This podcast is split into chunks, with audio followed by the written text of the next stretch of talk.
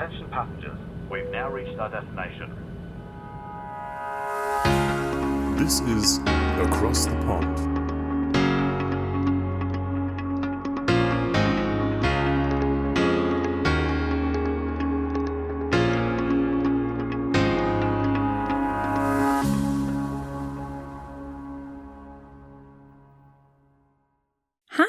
I'm Sophia and you're listening to Across the Pond, Porträts einer Partnerstadt, a podcast by the German American Institute Tübingen. Our goal for this podcast is to present many unique stories from people living in Ann Arbor to show how they make the city a more diverse place and to show Germans what everyday life in the US can look like. Today, I'm going to talk to Dr. Missy Stults. She is the Sustainability and Innovations Manager for the City of Ann Arbor and focuses on climate and society. So, welcome, Missy. I'm excited that you have time for this conversation today. I've heard that you're quite busy these days. How are you? I'm great. Thank you so much for having me. It's a pleasure to, to be with you today and to speak to everyone on the podcast. Yeah, great. Maybe let's start with the first question. It's quite short, but maybe you can elaborate a bit. Who are you? I am a uh, human being living in Ann Arbor, Michigan, who has the great fortune of being the head of sustainability and innovations for the city of Ann Arbor.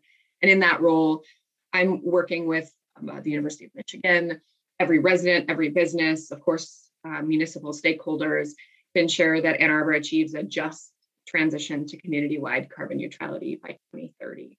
But more than that, my job is also making sure we do it in a way that's transferable to other places, both in Michigan, uh, our home state, but also throughout the entire US and world, because solving climate crisis in one place, while audacious, is simply insignificant to the challenge ahead. So we really have to find collaborative ways. I get to think both locally, but also globally in, in the work that I do. Mm-hmm. And maybe coming back to your work a bit later and start with you as a person. What do you like about living in Ann Arbor? Um, Ann Arbor has the small town feel, but the accoutrements of a big city. We can walk to two grocery stores. I'm looking at my window and I can see two uh, grocery stores that we frequent. I can see our favorite sledding hill. It's winter. And so we walk with our daughter to go sled. We have over 150 parks in our community of about 120,000 people. So pretty much everywhere you go, you can find green space to be in. Uh, the sidewalks get you where you want to go, whether that's out for a nice meal downtown or you want to go listen to an outdoor concert, we can do that. Um, it's a great place to raise a family. We have a five-year-old, uh, soon to be six, and it's easy. I mean, the accoutrements are pretty ex- exceptional. The people are smart and caring and passionate, and so you can always have really good conversation um, and and find people that challenge you to be a little bit better, which is kind of nice in our human journey on this planet. Um, and it it just it has this special it has this special mix of uh, I think the willingness to act, the desire to act on really important issues, the political leadership to act, and the and the staff that could actually do the work. So it's also a really unique, I think, moment in time in Ann Arbor where some really, really extraordinary things can happen. So enjoying uh, enjoying being here. Yeah. Okay. What do you like to do in your free time? That question always makes me chuckle because I don't know what that is. Uh, I do have a daughter, and so I would say my free moments when not working are spent. You could probably hear her in the background. Uh, are spent playing with her, reading books. She's learning to read. So that's super fun. We go on a lot of walks with the dog but in my super special free time, like if I have a lot of it and I can completely check out, I love to do puzzles. Uh, and if I'm really crazy, I actually like to do puzzles upside down where you can't see the picture. Yeah, that's my little secret. Wow, awesome. I've never heard of that before. Probably because it's slightly crazy, but you know. okay, cool. What do you think about the Ann Arborites, the people living in Ann Arbor, how would you describe them? Oh, really passionate, smart individuals who care really deeply about their community. And I mean that on all scales. I mean their, their family themselves, their neighborhood, the community of Ann Arbor, and their global community. Uh, Ann Arbor in, in the US has the highest percentage of residents with a PhD. So we are a really well educated community itself. And that means you can, you know, my next door neighbors happen to be former professors of music and dance at the University of Michigan. So they have, you know, PhDs in those topics, which is fascinating conversation. On the other side of me, my neighbor used to be at the Environmental Protection Agency. And so he was doing federal work. And so we could talk about environmental policy. But it's just very fascinating to run up against someone and and know that they studied and, and continue to study music symphonies and how ecosystems mimic symphonies. I mean, like fascinating conversation. So I think Ann Arbor is a Ann Arbor is a place of of great knowledge and thirst and hunger for knowledge, uh, a place where people accept being pushed to to be to be better. Mm-hmm. Interesting. Thank you. If you had to describe your home city, Ann Arbor, in three words, what words would that be?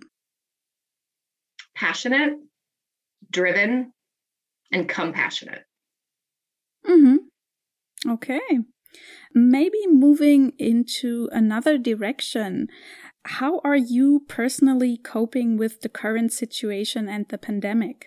Um, oh, I mean, okay. I think we, I have a lot of privilege um, being a, a fairly wealthy white woman who is well educated.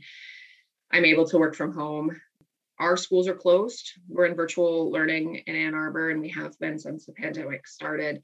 That's been that's been hard, um, and so I think for me, the there's no break in work and home life, right? Because this is I'm in my home. I'm always in my home. My office is always right here, and that's been a little bit more challenging creating space between the two, and then worrying deeply about future generations and what's happening to educational systems at this moment is is real.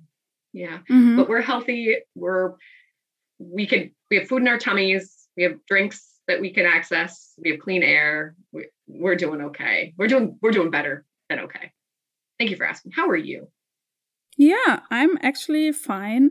I work from home uh, four out of five days. I usually try to get to the institute at least once a week because some things I just cannot do from home. And then it's quite nice to see, yeah, the faces of some of my colleagues. I think that's what I miss most just interacting with people. Yeah. Yeah. Yeah, I would agree with that. And what are some of the consequences for your job despite working from home?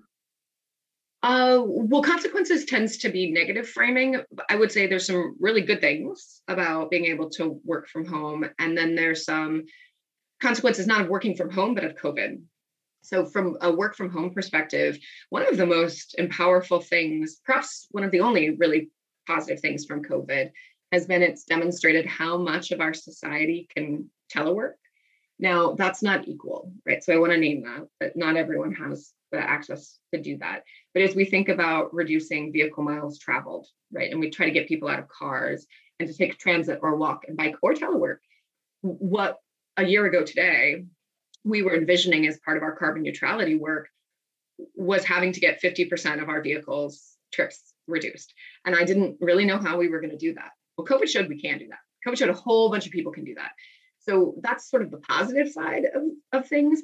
My team will probably stay remote uh, sans uh, coming in well we have to do team building. We uh, we need to see each other. We're inherently social creatures as human beings. But the idea of having a standard office space that we have to work in i think is too rigid. It's just not reflective of what's possible now. And having the flexibility actually to be in my home and then quickly get to a community center to go to a public meeting is kind of nice. So i think that that's been kind of a, a positive outcome of covid is it's shown that an alternative work situation is possible. And actually, not just possible, like you can actually thrive in that with some safety net. The other side, um, I think more of a consequence of COVID is what it's done to budgets for, for folks, right? Um, well, let's start actually at a more meta level. COVID has laid bare, at least in the United States, the long and deep intersection between racial inequities, racial injustice, systemic racism that exists in the United States, as well as the intersectionality of climate and the policies that we set as local, state, and federal entities. And I, I really sincerely hope that we, we've had an awakening that has taken place as people have seen the deep intersectionality of these issues. And if we have had an awakening, well, it's time to get to work in, in terms of correcting those. So that's been one consequence that I think is well overdue. It was time for us to open our eyes to, to those issues. Uh, the other side, of course, is budgets have taken an enormous hit from a municipal government perspective. And so having to really rethink how we fund and how we prioritize can be a good thing, right? It, it, crises can present an opportunity for you to think differently. There's no incentive to think really differently when everything's going great. Um, why would you change it? But when things are hard, that's an opportunity to really reflect and think about how you could operate um, maybe by tweaking or maybe by fundamental transformations in systems. And it's a really uncomfortable place to be, but it is when innovation tends to emerge. So I would say we're in an uncomfortable moment where we're trying to think about limited budgets and how we really operate most effectively and efficiently and what's core to the values of our community. Mm-hmm. Yeah. Thank you. What do you think what are some, or not what do you think, but what are some of the restrictions relating to Corona in Ann Arbor, for example, with the shops, with, yeah. Yeah, sure. Uh, well, we are mostly beholden to what the state, uh, we're following the, the governor, in our cases, directives. So for quite a long time, our businesses um, while restaurants were closed only for takeout dining, they have since opened at a limited capacity for indoor dining. Uh, but even just a few weeks ago, if you would have gone downtown on Main Street, Main Street would have been closed on the weekends, and restaurants would have had, you know, sheltered little spaces for for diners to have sat outside um, with like warming centers. That still exists, but it's it's very very cold here this week in Ann Arbor. Uh, you know, feels like minus name it uh, for us in, in Fahrenheit. It was, I think, yesterday minus 14. So uh, not a lot of people are raising their hand, even with those heaters, to sit outside. So they're they're really looking at that indoor dining. Um, we have City Hall is closed. Most city facilities are closed to the public. There's still staff that operate, but it is pretty minimal staff. Of course, our wastewater treatment plant or water treatment plant are fully operational. Uh, but we're really trying to move most of our business uh, as a community online or into uh, more distributed mechanisms so people don't have to constantly come to a central node to do business. They can access it from alternative alternative ways. Otherwise i think what you would notice that might feel a little different from a year ago is even though it's very very cold more people uh, during during the warmer months more people were outside more people were walking. The streets were being claimed by pedestrians and by bicyclists as opposed to vehicles and it felt it felt different. Mm-hmm. yeah people being more active that is also a thing i noticed um, even in myself i usually did not go outside just for a walk and that's what i do each weekend now so yeah yeah, yeah. each day we do a family walk at like personally we have a dog and normally it would have been a hustle. We would have picked our daughter up from school. We one of us would have been with her doing homework while the other was cooking dinner, and the other one was walking the dog. And now it's just a collective. We all have to walk the dog it doesn't matter that it's minus 14 degrees. We have the proper clothes, we put them on, and we need to be outside. And that really is grounding. It's really grounding for many. Yeah, exactly. Since you're the sustainability manager, what's your opinion on uh, the recent trend of online shopping? You might have to educate me on how much online shopping uh, has gone up recently. It's quite a lot, isn't it? I don't know the numbers, but um, I just know that people go crazy nowadays and just order one package after the other. And I just assume that that might not be the best uh, idea for the current climate crisis, if I can say that. Yeah, yeah, absolutely. So I don't know the precise numbers similar to you of how much it's changed. And I imagine it actually has fluctuated. The holiday season probably saw, I would imagine, incredible spike. We tend to see a little bit of a lull now. Some of the things I'm noticing are, of course, more people using online shopping for necessities, even, right? Like grocery shopping instead of going out to the store and purchasing themselves. In that case, what could actually happen is that you procure less because you're you're having to really think about what you're putting in your cart versus going into a supermarket a grocery store uh, you tend to shop with your eyes a little bit more. So there might be a trade off, I would imagine, there. And I'd have to look at the data in that sense.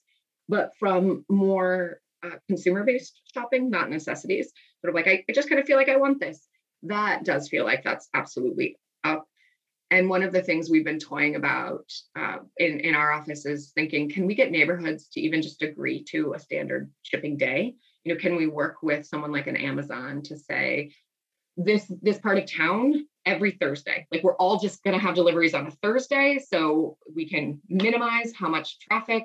We just are laser focused and then the vehicle comes out and it's in this neighborhood on a Thursday. That's it.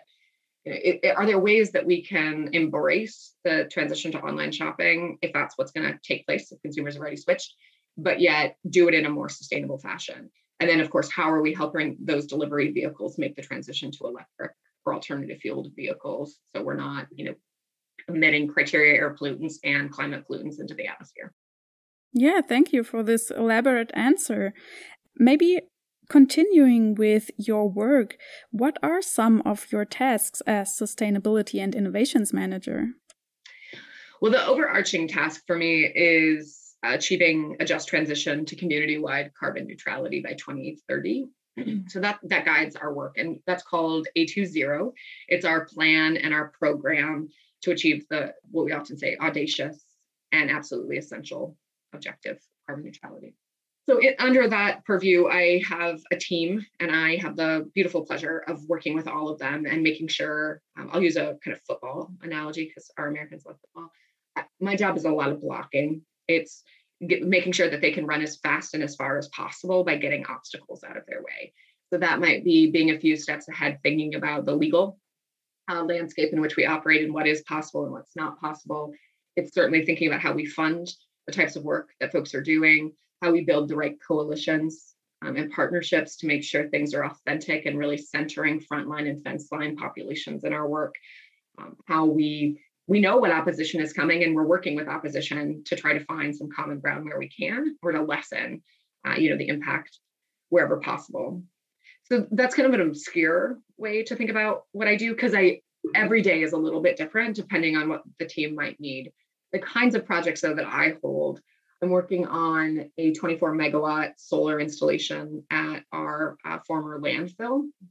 It's a capped landfill, and we're going through uh, all the technical designs on that project.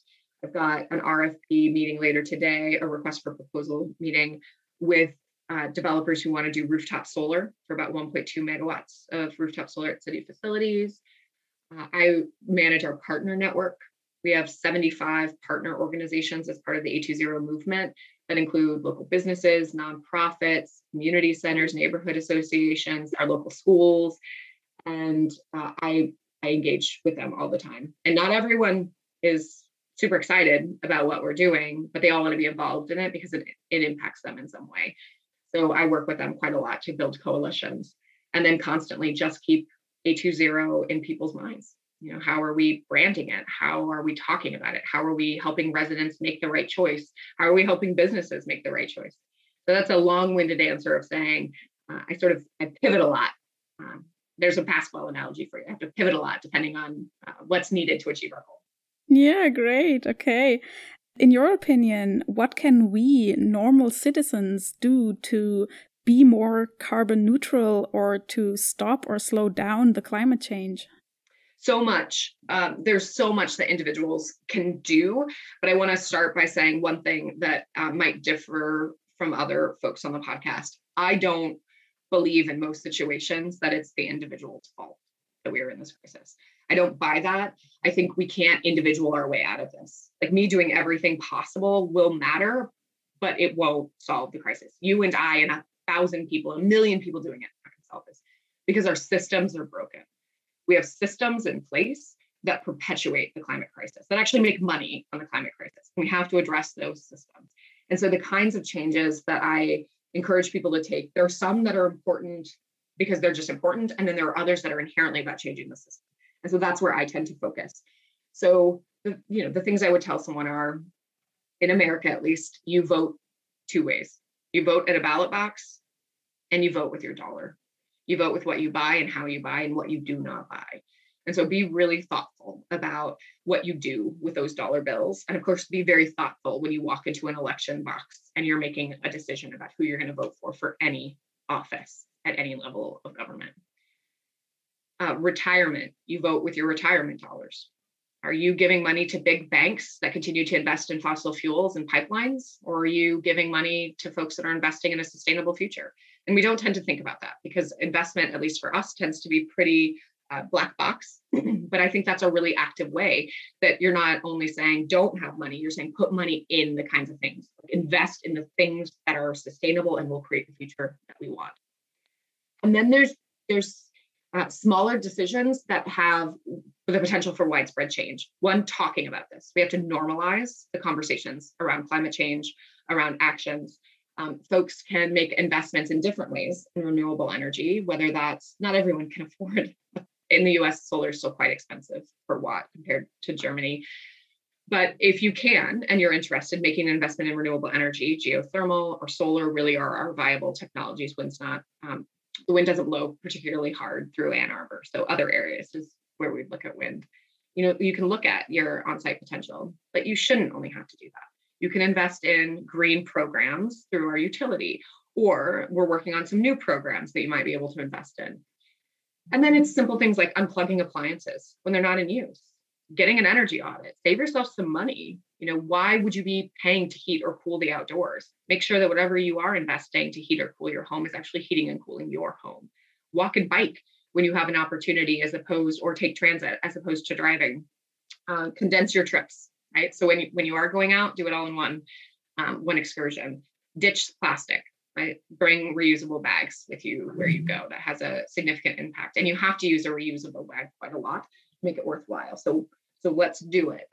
Um, those are just some of the simple things that we can do but i would encourage people to really think about systems change like push on the system. If we we have to see change and we have to see change fast and the system has to change to allow that yeah, I agree. Thank you. Um, you may have heard perhaps that in Germany we're quite big on recycling.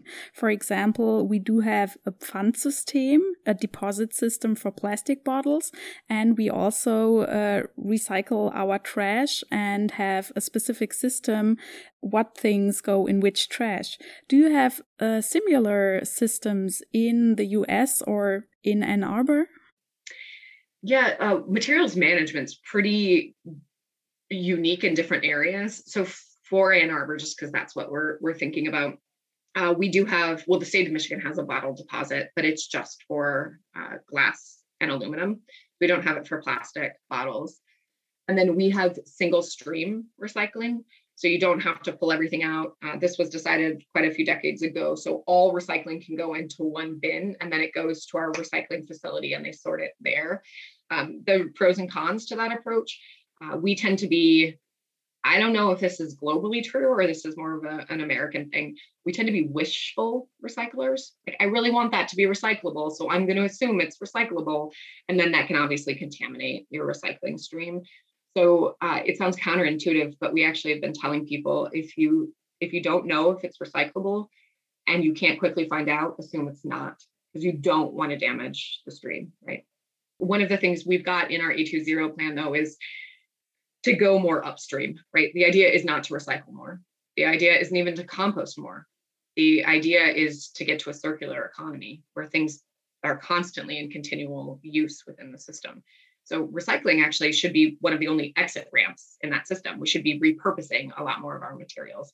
We have a lot of work to do to get there, but it is one of the things we're starting to actively explore um, with some folks in the community to figure out how we're setting up a more circular economy. I think you guys are quite a few steps ahead of us. Yeah. okay.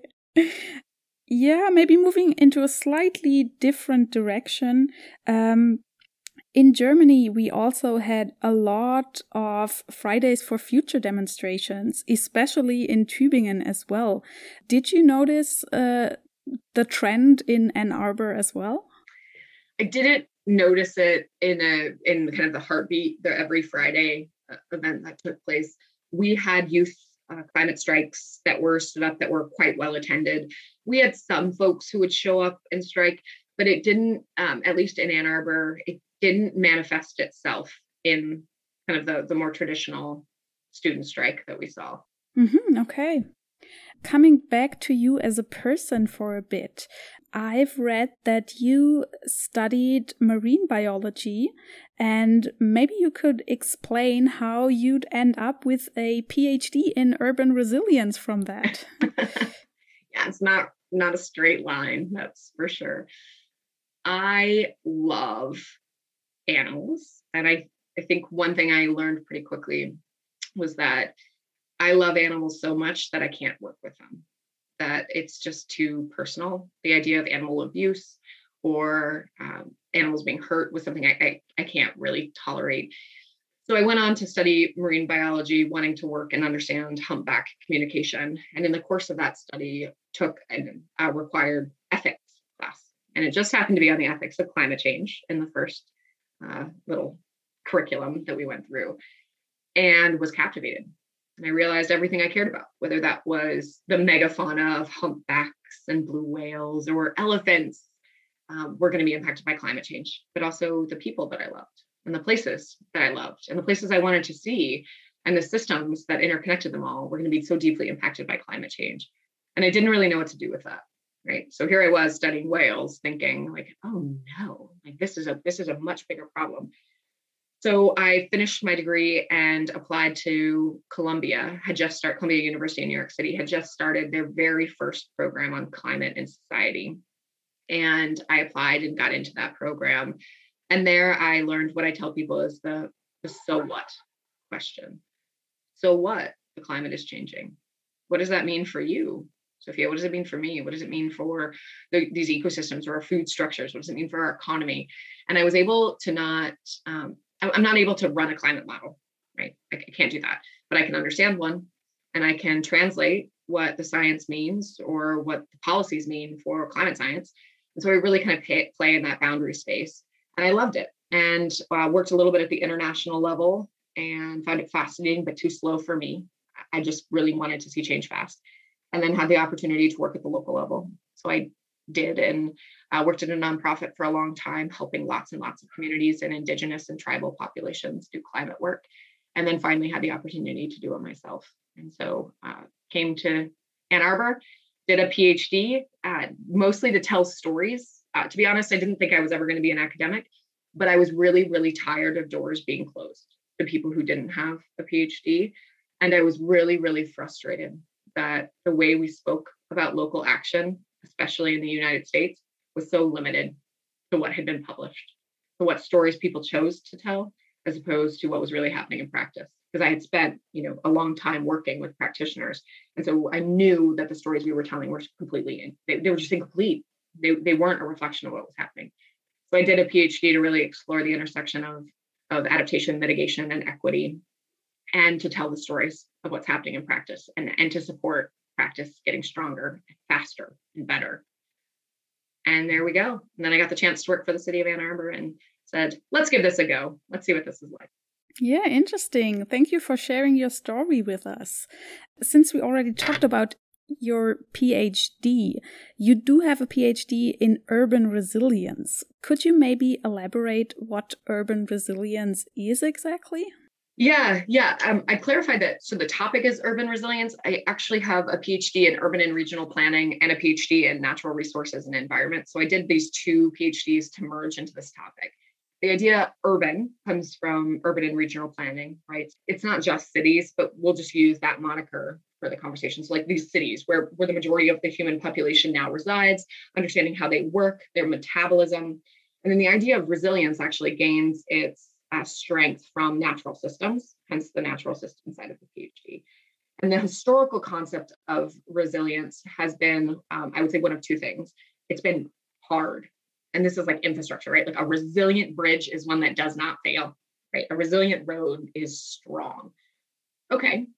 Ecosystems tend to be shifts, right? Like an ecosystem, uh, you don't ever want an ecosystem to collapse, but you might see it shift from one thing to another over time in this kind of like uh, this this balance. okay, those things sound really really nice, but I was struggling with an urban system that's inherently composed of social systems, technical systems, uh, physical, natural systems, cultural systems, and so what does it look like? And what I basically came to to explore in much more depth is that an, an urban system in light of climate change can never bounce back. And being hard is insufficient. It needs to be capable of adjusting and bouncing forward. And that gets to deep held uh, injustice and inequalities that exist in our system. That if what we always talk about is swinging back to where we were before, which is actually very common. We talk about that a lot. Uh, let, like let's just let's just get back to it. Let's get our businesses back open, right? Let's go back to the way we were pre-COVID. Well, I think that's that's a mistake. One, it puts people back in a situation that for a lot of people wasn't okay. For a lot of people, was worse than that. Okay, it's a really bad situation to be in, right? Two, it's ignoring the fact that the world around us is changing. Our technology is changing, our politics are changing, and our climate is changing. And so, if you move people back to where we were, that's ignoring the fact that the entire future has moved forward. So it's building systems that are far more adaptable and capable of adjusting and continually bouncing forward, getting better and better and more just as they move. That was a long-winded way of saying when someone asks me what urban resilience is, I say it's about bouncing forward, acknowledging the world around us is continually changing. Yeah, okay. Yeah, moving forward to the next question. Where do you see yourself in 20 years? I don't know. Uh, I these questions always stump me from the standpoint um, I can tell you I will be working on climate change unless we've solved the crisis, which I hope that we have. I don't know anything else. I am open. Um, I believe it's all a journey. I don't have a destination in mind. I'll go where I'm needed. Uh, I doubt I'll be in Ann Arbor. like I might live here, but I doubt I'll be in this role. I can't imagine that that's true. It'll probably be time for someone else to have come in and taken this role and moved it forward in a way that I can't. But I don't know uh, I hope that I'm happy and I hope that I hope that I'm doing work that feels fulfilling because that's what matters. Where will you be? Well, um, that's a very good question because I just started working last year. I'm kind of a down to earth person and uh, I'm not really into a big career or anything.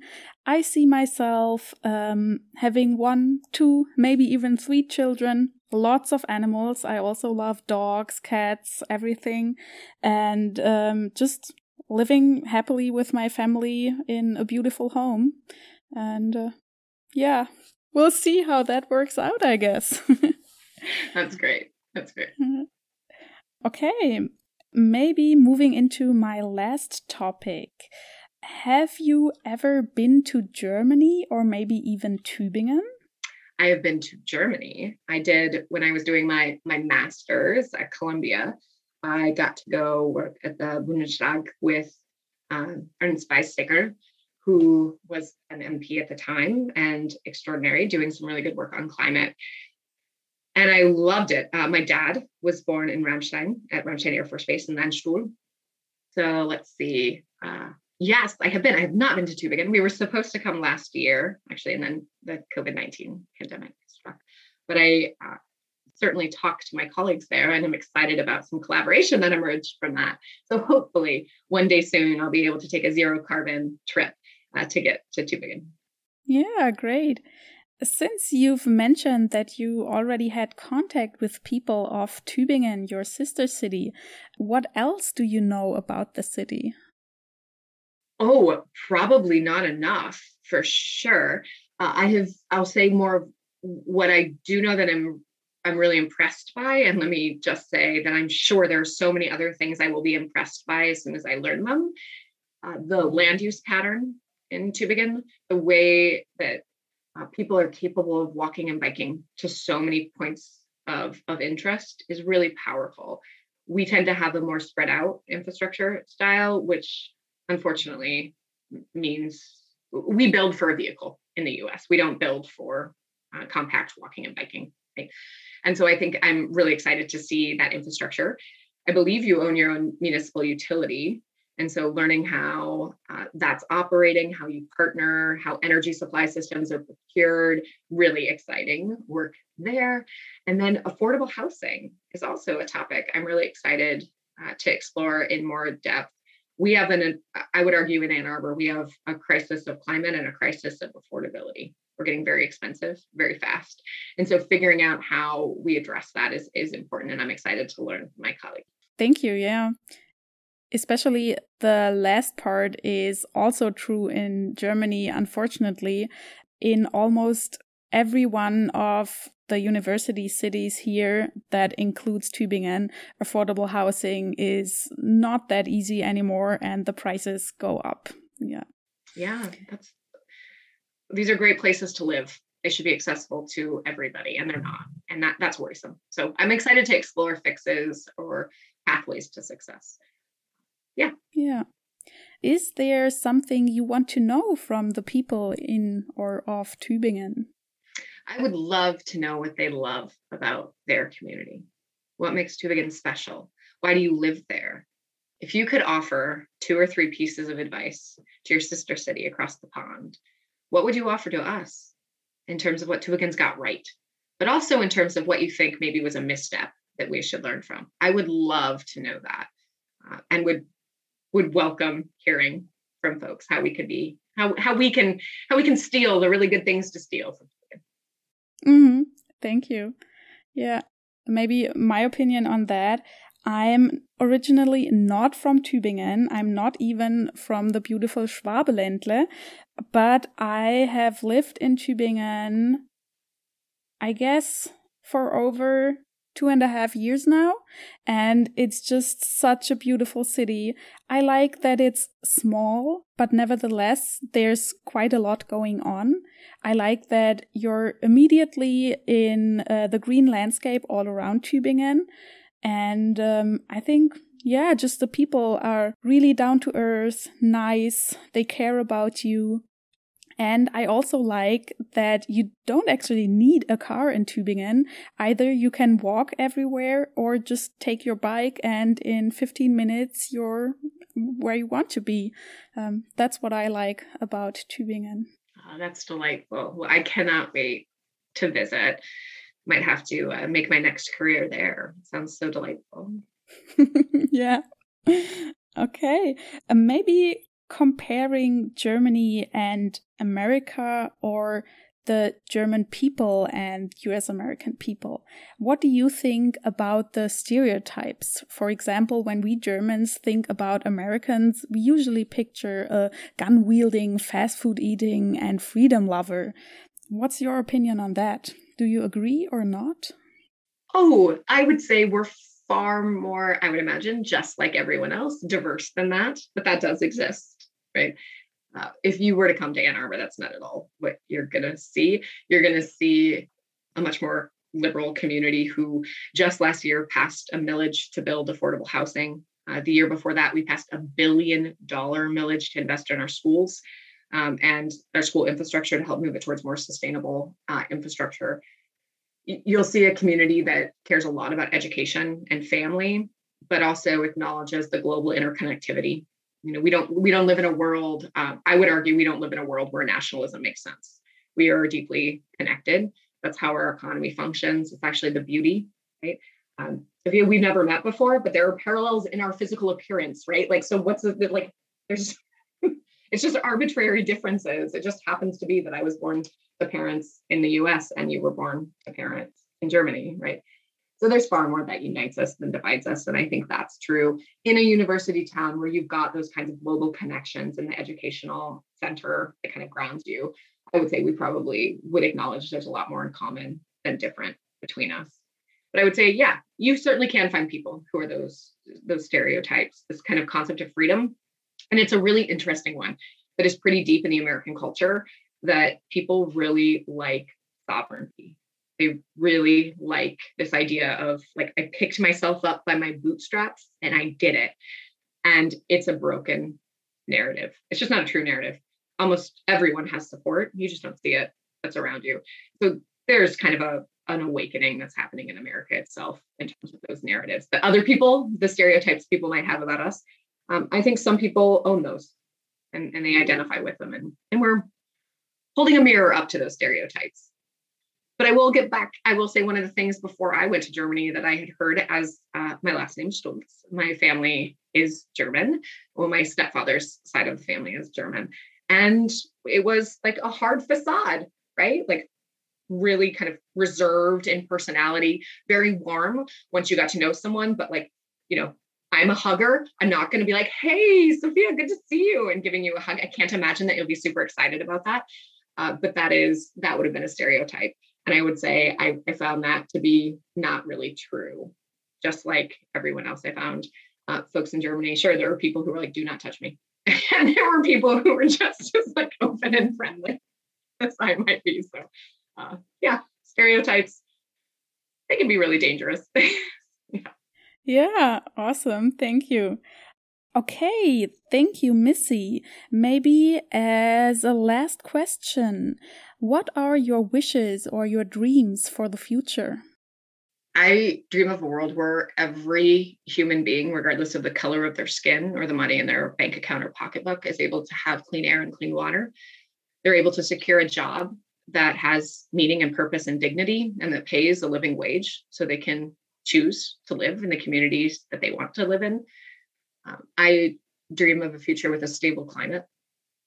Um, and I, I dream of a future where the natural systems that sustain us are thriving, where we can be in them and experience them and acknowledge that we aren't separate from them, but inherently a part of them. That's the world I want. Thank you. That's very reasonable. Thank you, Missy, for this interesting interview and this nice conversation today, and also for telling us your story.